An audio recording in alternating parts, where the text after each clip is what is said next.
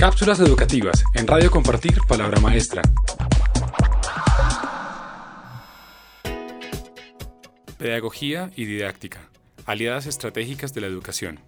A menudo, los conceptos de educación, didáctica y pedagogía se usan indiscriminadamente sin saber que, aunque guardan una estrecha relación, existen diferencias que son importantes para poder delimitar cada una de sus funciones. Cada uno de estos conceptos, a su vez, tiene un protagonismo en el saber educativo, y el buen maestro aprovecha cada una de estas facetas a su favor. Expliquemos.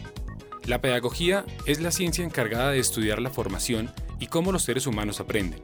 Esto relacionado con la educación es el proceso de socialización de conocimientos entre individuos que implica no solo saberes específicos como matemáticas o lectura, sino también tiene influencia de conductas y comportamientos culturales. La educación, por ejemplo, se puede dar en contextos diversos como el hogar o el trabajo, mientras que la pedagogía tiene una relación directa con la docencia. Ahora, la didáctica es una de las ramas de la pedagogía que se encarga de buscar métodos, técnicas y estrategias para mejorar el aprendizaje.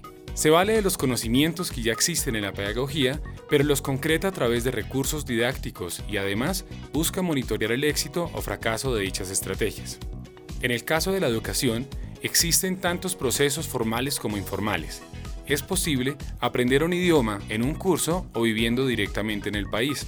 Aunque ambos caminos son válidos, difieren en las técnicas de aprendizaje que usa el sujeto.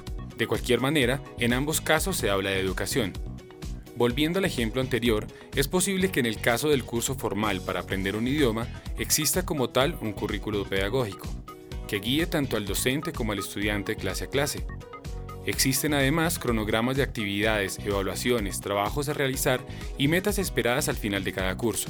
En el caso de los idiomas, el marco de referencia europeo para los idiomas forma parte de la pedagogía de muchos módulos de información.